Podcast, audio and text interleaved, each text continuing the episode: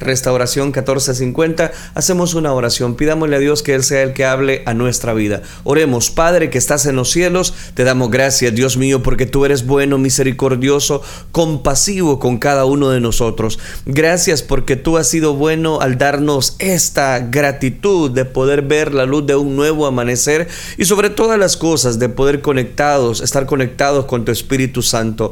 Ahora yo te ruego, habla a cada uno de nosotros, ministranos guíanos, sé tu propicio, fortaleciéndonos, llenándonos de tu gracia infinita y sobre todas las cosas, sé tú, Señor, dándonos tu cobertura, de tu gracia, de tu amor. Gracias te damos, Padre Celestial. Ahora suplicamos, toma control de cada una, Señor, de las personas que nos están viendo. Ayúdanos a compartir, Señor, tu palabra y que esta palabra, Señor, quede sembrada en cada uno de estos corazones. Todo esto, Señor, lo rogamos en el bendito nombre de tu Hijo amado, por quien desde ya te damos las gracias. Gracias Cristo Jesús. Amén Señor y amén. Continuamos desarrollando la serie de las parábolas de Jesús. Hemos dado seguimiento precisamente ya a cuatro de las parábolas que encontramos dentro de los evangelios sinópticos. Ahora quiero retomar una parábola, o más bien quiero iniciar una parábola y es una de las parábolas más conocidas. Estoy hablando de la parábola del buen samaritano.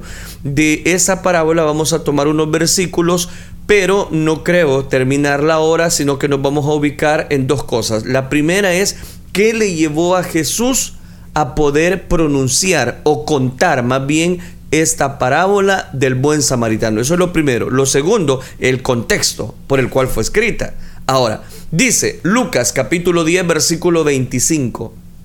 Y he aquí un intérprete de la ley se levantó y dijo para probarle, Maestro, haciendo qué cosa heredaré la vida eterna? Leo una vez más el versículo número 25. He aquí un intérprete de la ley se levantó y dijo para probarle, Maestro, ¿haciendo qué cosa heredaré la vida eterna? 26. Él le dijo, ¿qué está escrito en la ley? ¿Cómo lees? Versículo 27 y 28. Aquel respondiendo, dijo, amarás al Señor tu Dios con todo tu corazón, con toda tu alma, con toda tu mente y a tu prójimo como a ti mismo. Y él le dijo, bien has respondido, haz esto y vivirás. Voy a dejar hasta ahí la lectura para entrar eh, precisamente ya en detalles, precisamente con la parábola. Hemos leído eh, estos versículos que Lucas añade antes de contar la parábola del buen samaritano. Aquí encontramos un detalle que no puedo omitir o no puedo pasar por alto, porque dice que un intérprete de la ley se acercó para probar a Jesús antes de ubicarnos en el contexto, esta historia del buen samaritano que se encuentra en Lucas capítulo 10, versículo, versículo del 30 al 37, yo leí los primeros cuatro versículos antes del versículo 30 para ubicarnos en el contexto. Es una de las más interesantes, queridas de las parábolas de Jesús. Es tan conocida que se ha convertido en una referencia común de la magnificencia y la gentileza del sacrificio. Eh, llamar a alguien un buen samaritano es un cumplido noble, pero nuestra familiaridad con esta parábola puede hacernos creer que conocemos la historia mejor de lo que realmente pensamos. Muchas veces personas dan por sentado que entienden exactamente de qué se trata esta historia y lo que se pretende transmitir cuando la mayoría de las veces en realidad no es así. No le estoy diciendo que ha malinterpretado la parábola del buen samaritano, sino no, no, no, no ponga prejuicio antes de analizarla. Y yo sé que es una parábola muy conocida, pero podemos extraer grandes lecciones. Por cierto, la lección del buen samaritano no es solo una exhortación a ayudar a los necesitados, no solo es eso. Sería demasiado simplista decir que la idea principal de Jesús es ser bondadosos con los extranjeros, con aquellas personas que no son parte del gremio o como nosotros le conocemos bien como parte de la iglesia. Más bien, Él contó esta historia para ilustrar hasta qué punto todos nos quedamos cortos al tratar de cumplir lo que la ley de Dios en realidad exige. A través de ella está explicando nuestro Señor Jesucristo por qué todas nuestras buenas obras y méritos religiosos nunca son suficientes para ganarnos el favor de Dios. Está mostrando lo que la ley realmente exige de nosotros y que por lo tanto está quitando por completo las esperanzas a las personas peligrosas, extremadamente escrupulosas que piensan que pueden merecer la vida eterna por seguir meticulosamente las tradiciones rabínicas. Y lo que encuentran es una obsesión con una minuciosa ley de Dios, e inventando cómo evadir los principios verdaderamente importantes y las partes difíciles de las escrituras. El verdadero punto de esta parábola se hace evidente cuando nos fijamos en el contexto inmediato. En Lucas capítulo número 10, en síntesis, Jesús le está contando esta parábola a un legalista religioso. A un, legalista de la época pedante que estaba tratando de disminuir la fuerza de la ley de Dios con un análisis de sutilezas eh, de la palabra prójimo. Note que le hace una pregunta con trampa. Durante el ministerio de Jesús en Galilea, él encontró la posición implacable de aquellos líderes religiosos y la clave y, sus seguidores estaban bajo esa oposición. En Lucas 10, él envía a 70 de sus discípulos, eh, recuerde, en una última misión de llevar el Evangelio a las ciudades de Galilea. Él sabía que los discípulos también encontrarían mucha oposición, por lo que les instruye. Y voy a meditar en ese Lucas capítulo 10, versículo del 10 al 12. Lo que quiero es ubicarle en el contexto para sacar el mayor provecho de esta parábola. Más en cualquier ciudad, les dijo Cristo a esos 70, donde entréis y no los reciban, saliendo por sus calles, decid Aún el polvo de vuestra ciudad que se ha pegado a nuestros pies, lo sacudimos contra vosotros. Pero esto sabed que el reino de Dios se ha acercado a vosotros y os digo que en la cárcel, oiga, oiga, oiga esto, oiga esto interesante, y os digo que en aquel día será más tolerable el castigo para Sodoma que para aquella ciudad. Aquí he citado Lucas 10, capítulo 10, versículo del 10 al 12.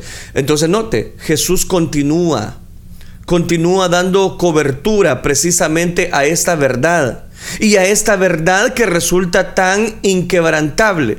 Inquebrantable digo porque normalmente las personas no valoran lo, eh, eh, el por qué el Señor dijo cada una de estas parábolas y por eso es que ahora me llamaba mucho la atención el por qué el Señor cuenta esta parábola y uno del contexto eh, histórico que nosotros podemos ver es que un intérprete de la ley se le acercó a Jesús precisamente para probarle.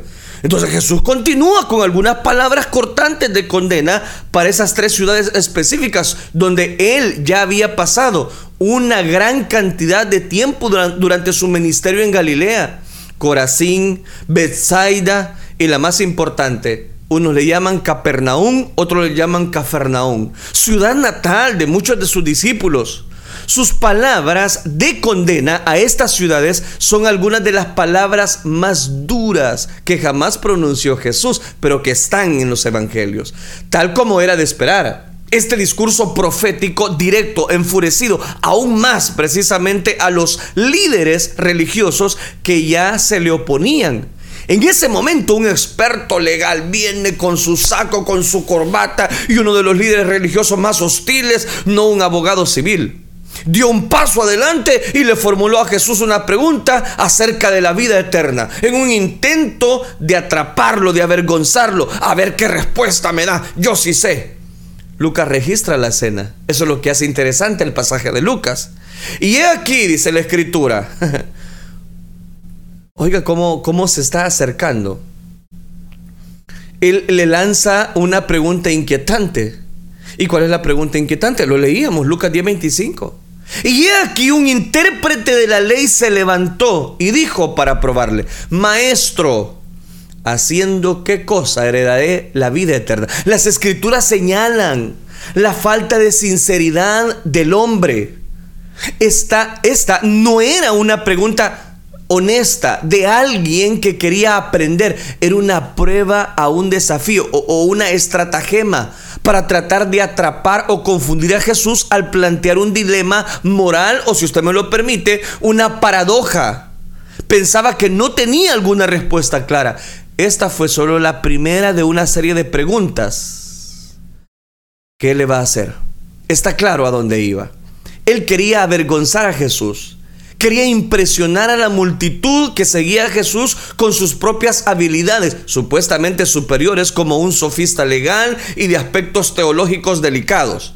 A pesar de la mala motivación del intérprete de la ley, la primera pregunta que planteó es una pregunta importante. De hecho, es la pregunta más grande jamás preguntada o respondida y estaba con frecuencia en las mentes y los corazones de los que se le acercaron, de los que se le acercaban a Jesús para aprenderlo, para aprender de todas las enseñanzas que él daba es lo que había en el corazón de Nicodemo cuando vino a Jesús amparado por la oscuridad en Juan capítulo 3. Es la misma pregunta del joven rico en Mateo 19 que ya la analizamos. De hecho, la misma pregunta se la formuló con frecuencia a Jesús. Aparece en varios lugares en los evangelios.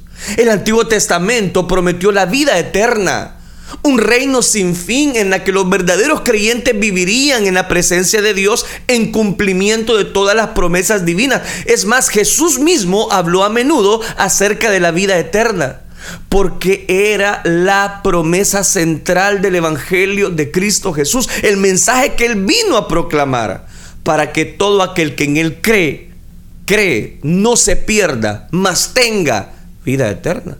Jesús afirmó cosas como yo soy la resurrección y la vida. El que cree en mí, aunque esté muerto, vivirá. Y todo aquel que vive y cree en mí, no morirá eternamente. Juan capítulo 11, versículo número 25. El que bebiere del agua que yo le daré no tendrá sed jamás, sino que el agua que yo le daré será en él una fuente de agua que salte para vida eterna. Juan 4, 14 los rabinos habían enseñado a los judíos que su linaje, su circuncisión, sus ceremonias y sus tradiciones eran lo que, los que hacían aptos para el reino eterno. Pero está claro que todavía había una sensación persistente de incertidumbre, si usted quiere, y una culpa en muchos corazones, ya que la gente constantemente estaba formulando preguntas a Jesús, sus propios corazones les acusaban y temían que a pesar de todas sus dificultades, o, voy a decirlo, cualidades étnicas, religiosas, a pesar de lo que parecían en la superficie, eran solo superficialmente guardadores de la ley y mantenedores de una fachada. Sabían por la luz de la conciencia que no crean, eran ellos mismos dignos de ser parte de ese reino. Pero esta vez llama también la atención. Porque el intérprete se le acerca, ¿verdad? Muy, muy, muy capacitado, muy bueno y todo eso, muy sabio. Y le dice al intérprete, eh, eh, maestro, diciéndole, rabí, haciendo qué cosa heredaré la vida eterna. ¿Y cómo lees? ¿Cómo lees? Le dice el Señor. Y como está escrito, versículo 26, Él le dijo, Jesús, que está escrito en la ley. ¿Cómo lees? ¿Que no eres tú un intérprete de la ley? Que no has leído la ley. No, ah, no, no sabes leer. Ay, hombre, entonces te voy a explicar. Versículo 27. Aquel responde, amarás al Señor tu Dios con todo tu corazón, con toda tu alma, con todas tus fuerzas y con toda tu mente y a tu prójimo como a ti mismo. Note qué interesante. En respuesta, él está citando un pasaje añadiendo la última mitad de Levítico capítulo 19 versículo 18. O sea que si era un intérprete. O sea que así sabía. A que responde, amarás al Señor tu Dios con todo tu corazón, con toda tu alma, con todas tus fuerzas y con toda tu mente y a tu prójimo como a ti mismo. Este era un resumen perfecto de las demandas morales de la ley es precisamente la misma respuesta que Jesús dio en otra ocasión, allá en Mateo capítulo 22, versículo 37 al 40, cuando otro intérprete de la ley le pregunta, maestro, ¿cuál es el gran mandamiento en la ley? En ese contexto Jesús expresó las palabras de Deuteronomio 6:5, amarás a Jehová tu Dios de todo tu corazón como el primer y más grande mandamiento. Como ya he explicado, los diez mandamientos están divididos en estas mismas dos categorías. Los primeros cuatro explican lo que se admitía que es amar y honrar a Dios correctamente. Del quinto al décimo mandamiento se esboza lo que es el amor al prójimo. Así que todo el contenido moral de la ley se resume en estos dos simples mandamientos, o como otros lo llaman, el decálogo de Moisés habla de amar a Dios y a nosotros mismos. Este abogado en Lucas capítulo número 10, otros le llaman intérprete de la ley, consiguió exactamente lo que era recto. dio la respuesta exacta. Amar a Dios con todo su corazón y amar al prójimo como a nosotros mismos. si hiciéramos estas dos cosas a la perfección, específicamente le está diciendo, no necesitaríamos ninguna otra norma todos los demás mandamientos, entonces, todos los preceptos morales en el pacto mosaico simplemente explican en detalle lo que en realidad involucra amar a Dios y al prójimo. Pero aquí viene el detalle. El Señor le dice, hey, bien has respondido. Versículo 28 añadió, haz esto y vivirás. Haz esto entonces y vas a vivir. ¿Quieres vida eterna? ¿De verdad querés la vida eterna? Y no tú mismo me has dado la respuesta. Esta es similar a la respuesta de Jesús al joven rico. No es el Evangelio, sino la ley. Las escrituras en otra parte afirman, por las obras de la ley ningún ser humano será justificado delante de él, porque por medio de la ley es el conocimiento del pecado. Aquí estoy citando Romanos capítulo 3, versículo 20. No lo estoy inventando. De hecho, la respuesta de Jesús parece a primera vista contradecir la esencia misma de la verdad del Evangelio. El hombre no es justificado por las obras de la ley, sino por la fe de Jesucristo. Nosotros también, recuerde, hemos creído en Jesucristo para ser justificados por la fe de Cristo y no por las obras de la ley, por cuanto por las obras de la ley nadie será justificado según Gálatas capítulo 2 versículo 16. ¿Qué está pasando aquí? ¿Por qué Jesús no le predicó el Evangelio en lugar de la ley a este hombre? ¿Por qué dejó que un intérprete precisamente le preguntara, a lo cual él dio una respuesta bastante lógica. Porque uno se pregunta, bueno, ¿y por qué el Señor, que sabía más que este intérprete, por qué lo deja precisamente con su conocimiento?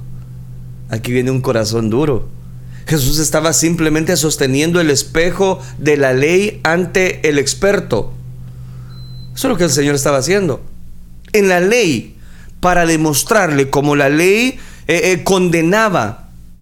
Si este intérprete era un hombre sincero, debería haber reconocido que no amaba a Dios como él debería. Ni siquiera amaba a sus prójimos como debería. Inmerso en el estudio de la ley de Dios, debería haber sido quebrantado por el mensaje de la ley, haber sentido una profunda convicción. Tendría que haberse ido penitente, contrito, humilde. Su siguiente pregunta debería haber sido algo así como, yo sé por amarga experiencia que no puedo cumplir incluso los mandamientos más básicos de la ley. ¿Dónde puedo encontrar esa redención? En cambio, él apagó el fuego de su conciencia con el agua del orgullo, de la justicia propia. Pero él queriendo justificarse a sí mismo, aquí cito ya, Lucas 10, 29, queriendo justificarse a sí mismo, dijo a Jesús, ¿y quién es mi prójimo? ¿Quién es mi prójimo? ¿Y quién es a lo que yo debo amar? quería convencer, oiga, quería convencer a la gente de que él era justo, aunque sabía que no lo era. Quería mantener una fachada de religiosidad. Este es el problema ahora, hoy en día, con las personas que tienen religión en su corazón. Son fariseos, religiosos. Otros religiosos, y si usted me lo permite, santurrones, que constantemente desafiaban, desafiaban a Jesús. Eso es lo que está haciendo. Maestro, ¿cómo puedo heredar la vida eterna? Si es que era un intérprete de la ley. No era simplemente que él no sabía, no, él sabía cuál era la respuesta. Y entonces, ¿para qué pregunta? Dirá alguien. Por eso es esta parábola. Por eso es la parábola del buen samaritano. En palabras del apóstol Pablo, porque ignorando la justicia de Dios, por procurando establecer la suya propia, no se han sujetado a la justicia de Dios. Este legalista en particular estaba desesperado por quedar bien ante los ojos de los demás, independientemente de lo que Dios pensara de él. ¿Y cuántas personas hay así? Que por quedar bien con otras personas, por quedar bien delante de las personas de, reputación, dicen mentiras, dicen blasfemias, dicen de todo. ¿Cuán, ¿Cuánto fariseísmo se llega a posesionar dentro de las iglesias? ¿Por qué? ¿Por qué? Porque aquí lo estamos viendo. Lucas 10, 29 y le dice, ¿y quién es mi prójimo? ¿Y quién es mi prójimo? Y no era un intérprete, pues. Y no es que alguien que se sabía muy bien la ley, pues. Él siempre queriéndose justificar.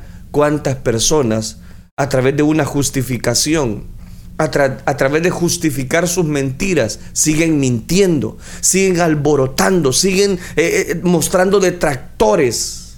En primer lugar, observe que él pasó por alto la parte acerca de amar a Dios con todo su corazón, alma, mente y fuerza. En su lugar quería discutir el aspecto técnico sobre la identidad del prójimo. ¿Cuál es mi prójimo? Porque como Jesús dice en otra parte, la interpretación rabínica tradicional y popular del Levítico 19, 18, amarás a tu prójimo como a ti mismo, es amarás a tu prójimo y odiarás a tu enemigo. Esto le quita toda la fuerza al mandato, porque si usted es libre de odiar a su enemigo, entonces no tiene la obligación de amar a alguien que usted decida considerar como un, un enemigo. Bajo esta interpretación, no tiene obligación legal o moral de amar a alguien que realmente no quiere. Es obvio, el propósito del intérprete de la ley, él quería enredar a Jesús en un debate acerca de quién es mi prójimo y quién no lo es. Él pensó que podría justificarse a sí mismo, porque el mismo pasaje de Lucas lo está diciendo, queriendo justificarse a sí mismo. Si podía hacer una defensa convincente de la noción tradicional de que el enemigo no es nuestro prójimo, él lo podía convencer. Podía convencer a los que estaban alrededor, pero no a Jesús. En este momento Jesús podía simplemente haberlo despedido. Pudo haberlo dicho, puedo ver que estás excluido del reino de Dios y seguir su enseñanza. Pudo haberlo dejado ahí en su orgullo propio. Pero en lugar de eso, le mostró la bondadosa compasión a este hombre terco, orgulloso, religioso. Nuestro Señor está dándonos a conocer a nosotros el mismo principio mediante una parábola. Es un precepto que Él enseñó, que vivió, Amad a vuestros enemigos, bendecid a los que os maldicen, haced bien a los que os aborrecen y orad por los que os ultrajan y os persigan. ¿No le gusta? Está en Mateo capítulo 5 versículo 44. A pesar de que este hombre ha conseguido rechazar el intento de Cristo de traer convicción a su corazón, a pesar de que eh, eh, lo ha motivado este hombre, era tratar de exaltarse a sí mismo a costa de rebajar a Jesús. El Salvador le responde con bondad, con misericordia y con una amabilidad contundente. No es con la dura reprimienda que se merecen los pecadores. y que la historia de alguna manera nos va a narrar más adelante. La historia que nuestro Señor Jesús le dice es una de las parábolas más conmovedoras y si usted me lo permite, poderosas para entender esta verdad. Sin duda habría sido suficiente para los añicos, el orgullo que tenía esta persona tan insensible. Dice que un intérprete se le presenta a Jesús. El Señor con otra pregunta le responde la pregunta del intérprete. Porque si usted lo nota, eso es específicamente. ¿Y, cómo, cómo es eso? ¿Cómo puedo seguirte? Amarás al Señor tu Dios con todo tu corazón y con toda tu mente. ¡Ey! Bien ha respondido, un aplauso, dijo Cristo, para este hombre. Pero oiga, él queriendo justificarse a sí mismo, le pregunta a Jesús, ¿y quién es mi prójimo? Ah, ¿no sabes quién es tu prójimo? Ah, pues sentate, te voy a contar la parábola. El Señor ahí mismo pudo haberlo dicho, vaya, hacete a un lado mejor, yo necesito predicar la palabra. Pero el Señor lo va a hacer entender. Nosotros no vamos a hacer entender a las personas a golpe porrazo, mucho menos maltratándolas, mucho menos hiriendo a las personas. No es una lección para los niños acerca de cómo compartir sus juguetes y ser amables de como el chico bueno de la clase. No, no, no. Esta parábola va más allá. Es una historia contada a un no creyente religioso, a un intérprete de la ley, a un hombre con justicia propia, con un esfuerzo de evangelización tremenda. Pero el Señor no lo hizo a un lado, sino que, ah, ¿quieres saber quién es tu prójimo? Sentate, te voy a contar. He aquí la parábola del buen samaritano. Y ya no me queda tiempo. Pero leamos los versículos. Un hombre descendía, le dijo, de Jerusalén a Jericó y cayó en mano de los ladrones, los cuales le despojaron e hiriéndole, se fueron dejándole medio muerto. Aconteció que descendió un sacerdote por aquel camino y viéndole pasó de largo. Lucas capítulo 10 versículo 30 al 35. Asimismo un levita, llegando cerca de aquel lugar y viéndole, pasó de largo. Pero un samaritano que iba de camino vino cerca de él y viéndole fue movido a misericordia y acercándose vendó sus heridas y echándoles aceite y vino y poniéndole en la cabalgadura lo llevó al mesón y cuidó de él. Otro día al partir sacó dos denarios y le dio al mesonero y le dijo, cuídamele y todo lo que gastes de más, yo te lo pagaré cuando regrese. Una vez más, el hecho de que Jesús continuó respondiendo a este hombre era en sí mismo un acto de gracia. El intento del hombre de hacer quedar mal a Jesús era aborrecible, porque era un intérprete de la ley, porque quería probar a Jesús. Los líderes religiosos intentaron muchas veces hacer esto con Jesús y siempre fracasaron. Su capacidad para responder a todas las preguntas difíciles de ellos solo les enfureció cada vez más. Aunque lo intentaban, no podían provocarlo. En esta ocasión en particular, la respuesta de Jesús eh, se destaca por su amable y afectuosa moderación de buen corazón. El hombre estaba deliberadamente tratando de incitar a Jesús, pidiendo una respuesta aguda que planeaba seguir con un debate acalorado. Pero a veces, recuerde, la lengua blanda quebranta los huesos, según Proverbios capítulo 25, versículo 15. La palabra áspera hace subir el furor. Y esto fue lo que ocurrió aquí. Jesús no está narrando como si se tratara de una historia real. Es una parábola, una dramatización de una manera inolvidable con la que él quería penetrar en este legalista en el corazón y en los nuestros también. Al igual que en la mayor parte de las historias, las parábolas de Jesús, Él tiene un aspecto sencillo que afirmar. Hay un montón, si usted me lo permite, de detalles en esta historia y, unas eh, consecuencias secundarias. Pero lo importante aquí es la lección central y es en la que tenemos que enfocarnos precisamente el camino peligroso y el ataque. Yo le llamo el camino peligroso y el ataque porque en, ese momento empieza la historia y comienza con un viaje en un camino muy peligroso. Es el camino de Jerusalén a Jericó. El camino es real. El camino que Jesús está narrando realmente es real. Los visitantes de Israel todavía pueden tomar la misma ruta utilizando eh, precisamente por los viajeros en el tiempo de Jesús, de Jerusalén a Jericó. Es una como un, tipo, una tipo bajada, le decimos nosotros acá en nuestro país de Salvador, eh, de más de mil metros de altitud. Oiga, qué interesante. Gran parte de esta ruta está rodeada hoy en día de cuevas y rocas masivas que ofrecen precisamente eh, albergue a muchos ladrones que, que están ahí en el camino. Todavía es un camino, resulta hasta muy peligroso. En la historia de Jesús sucede lo predecible. Un hombre que viajaba solo por ese camino fue asaltado por una banda de ladrones particularmente crueles. Ellos no solo le robaron, también le quitaron todo, dejándole casi desnudo.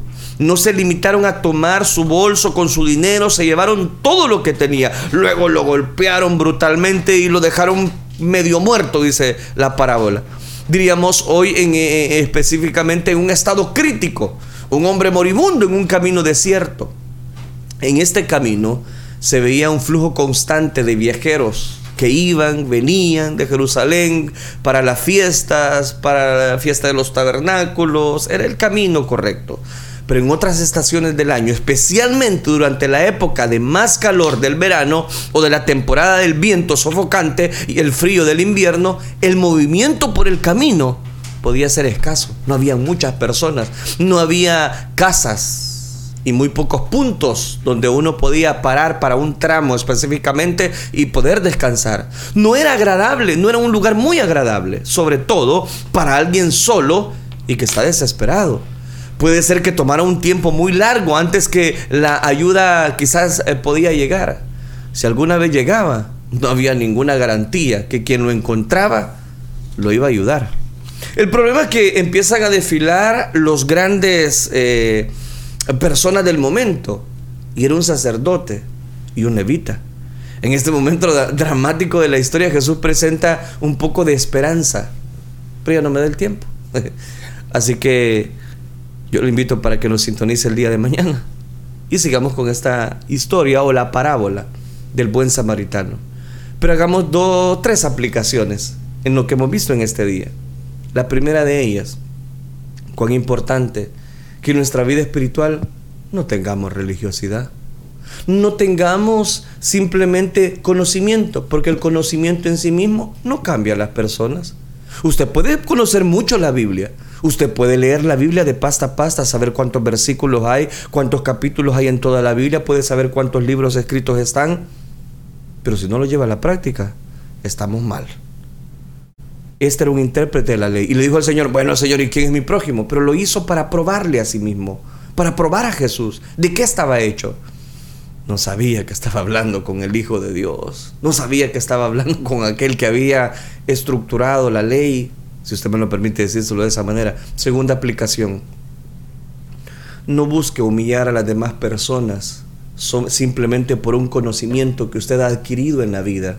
Porque hay personas que sacan sus carreras universitarias, son ahora los los DR, los doctores, son los licenciados.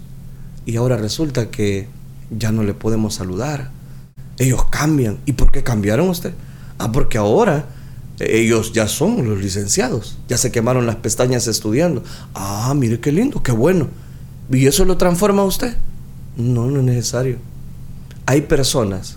Este era un intérprete y lo que quería era, era dar a entender que él conocía mucho de la ley con aquella multitud y seguidores de Jesús. Tan perdido estaba este que ni él mismo se había dado cuenta hasta dónde puede llegar la dureza de un corazón. La dureza del corazón humano es tremendo. Y tercera aplicación, no solamente no busque humillar a los demás, sino que no justifique sus hechos queriendo defender lo que no se puede defender. Él mismo internamente sabía que nadie había cumplido la ley, que nadie había podido amar específicamente a todas las demás personas. Cuán importante es que en esta introducción o este contexto de esta parábola podamos entender que Dios es el único perfecto y que el ser humano comete cantidad de errores pero Dios siempre los trata con gracia.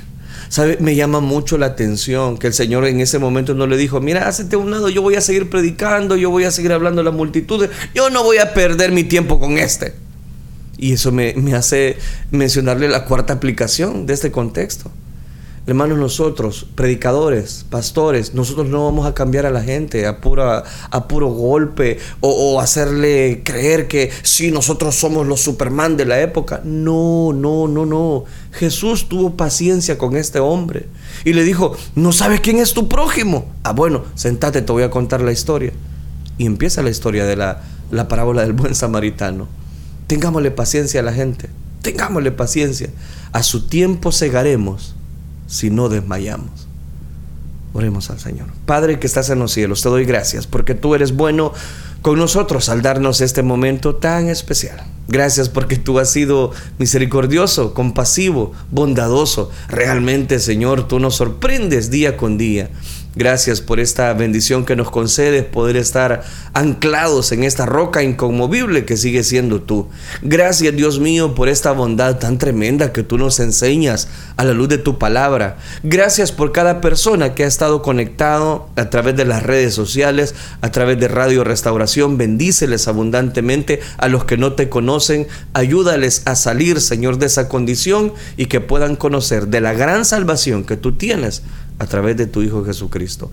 Gracias Cristo Jesús. Amén Señor y amén.